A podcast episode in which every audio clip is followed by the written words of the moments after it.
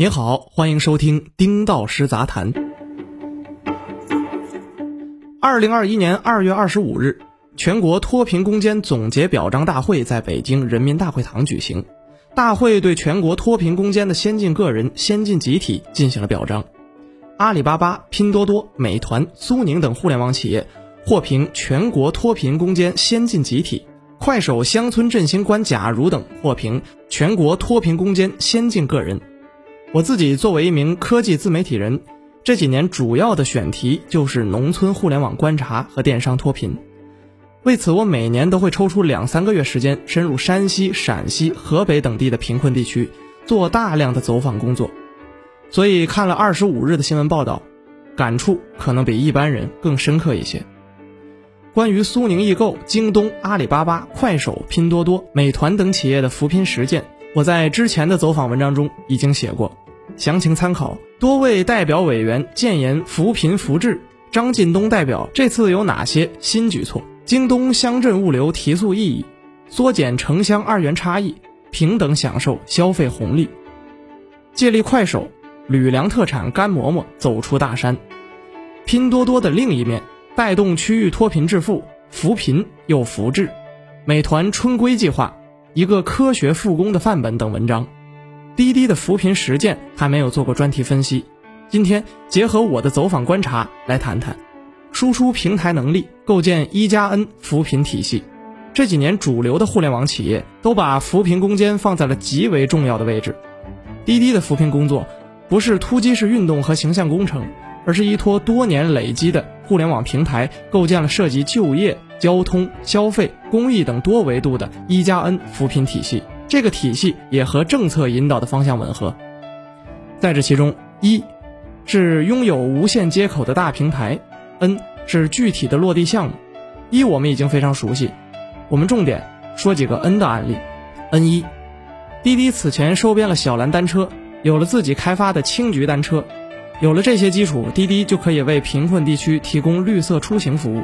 推出了青桔扶贫行动，这个项目一方面是帮助贫困县捐赠青桔，捐赠青桔单车，解决了百姓短途出行难题；另外一方面，因为项目需要人力来维护和运营，又提供了一批就业岗位，解决了部分低收入群体的就业问题。根据滴滴的测算，这个项目可以为每个贫困县提供三到五个就业岗位，每人每月有三千元的收入。N 二，我们都知道。消费扶贫是脱贫攻坚之路上的重要手段。之前我提到过，拼多多、快手等企业，每年都通过平台上行了千百亿的贫困地区特产，为广大偏远山区的农民带来收入。滴滴的社区团购业务诚心优选，就承载了滴滴消费扶贫的重任。诚心优选早期只是滴滴试水的一个小项目，后来日订单突破七百万，成为战略业务。随着诚心优选的业务发展壮大，各省市看到了诚心优选的潜力，纷纷和诚心优选达成战略合作，修建了一条稳定、持续输出农产品的桥梁，批量带动农民增产增收的模式。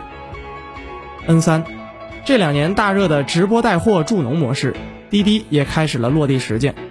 滴滴成立了一家影视制作公司，叫丽丽城。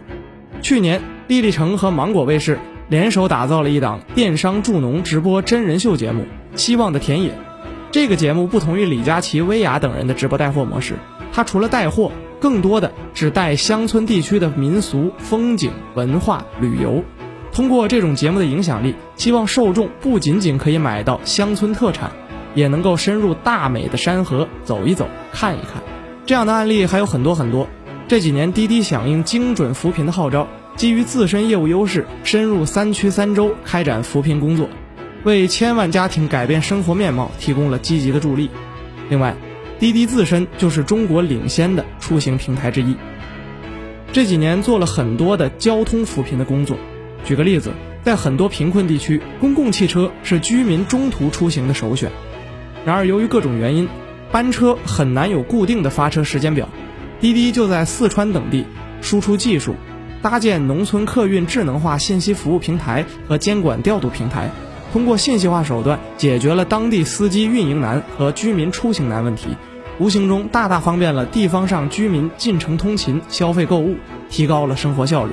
不过这些工作成效无法用数量指标来量化，我们就不展开来谈，有机会单独再做专题分析。扶贫和扶志相结合，授人鱼更要授人鱼。吃完这口饭，马上还要去山上的几个村跑团长，这几个月还要完成一百名团长的招募工作。刘轩一边扒拉碗里的饭，一边拿着手机忙个不停。刘轩是滴滴诚心优选某地城市经理下面的一名地推小哥，主要的工作就是招募团长并协助团长开单。他告诉我。随着滴滴诚心优选的业务在当地开展，像他这样很多的留守青年有了努力奋斗就能有高收入的机会。在刘轩看来，诚心优选有一整套培训学习体系，可以迅速的让他这种文化水平不高但肯吃苦耐劳的人上手开展工作。经过滴滴诚心优选体系内的学习培训工作，刘团团的业务能力提升很快。他告诉我，现在每月能有过万的收入，可以让一家四口过上好日子。这样的收入在以前想都不敢想。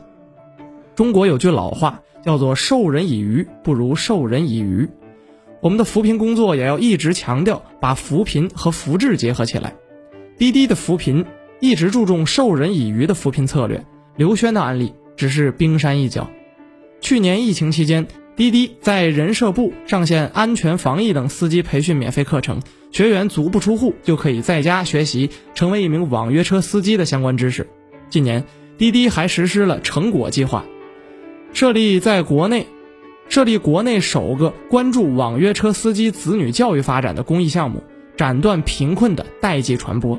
受益人包括来自三区三州的困难家庭。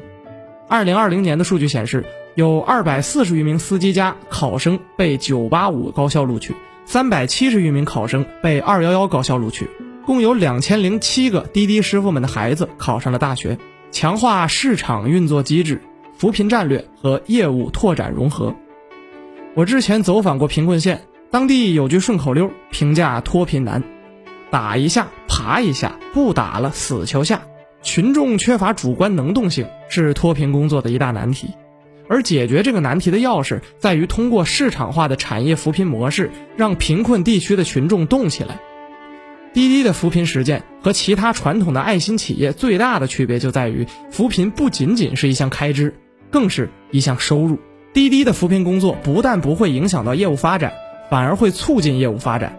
二零一九年九月十九日到二零二零年九月十九日，共有来自八百二十四个国家级贫困县的超过一百一十万名网约车司机，通过滴滴平台获取收入，实现灵活就业。换句话说，滴滴在给贫困地区提供灵活就业的同时，滴滴在给贫困地区提供就业机会的同时，也增加了自身平台的运力和市场竞争力，进而得以更好的为消费者提供服务。这样的市场化扶贫实践可谓一举三得。这种帮助别人就是帮助自己的扶贫思路，值得其他企业借鉴学习。为了让精准扶贫工作更好地适配地区需求，滴滴安排员工去三区三州现场调研和实践，通过实地走访开展工作，团队对贫困工作有了更深入的了解。与此同时，滴滴设立工作机制，让各地的声音能够通畅传达。经过充分挖掘和研究，包括教育扶贫、消费扶贫、产业扶贫等多种模式得以落地运行。这些扶贫模式的落地。激发了群众的主观能动性，增强贫困地区的造血功能和内生动力，根本上杜绝了打一下爬一下不打了死球下的贫困恶性循环。本文作者丁道师，欢迎订阅我们的频道，我们下期见。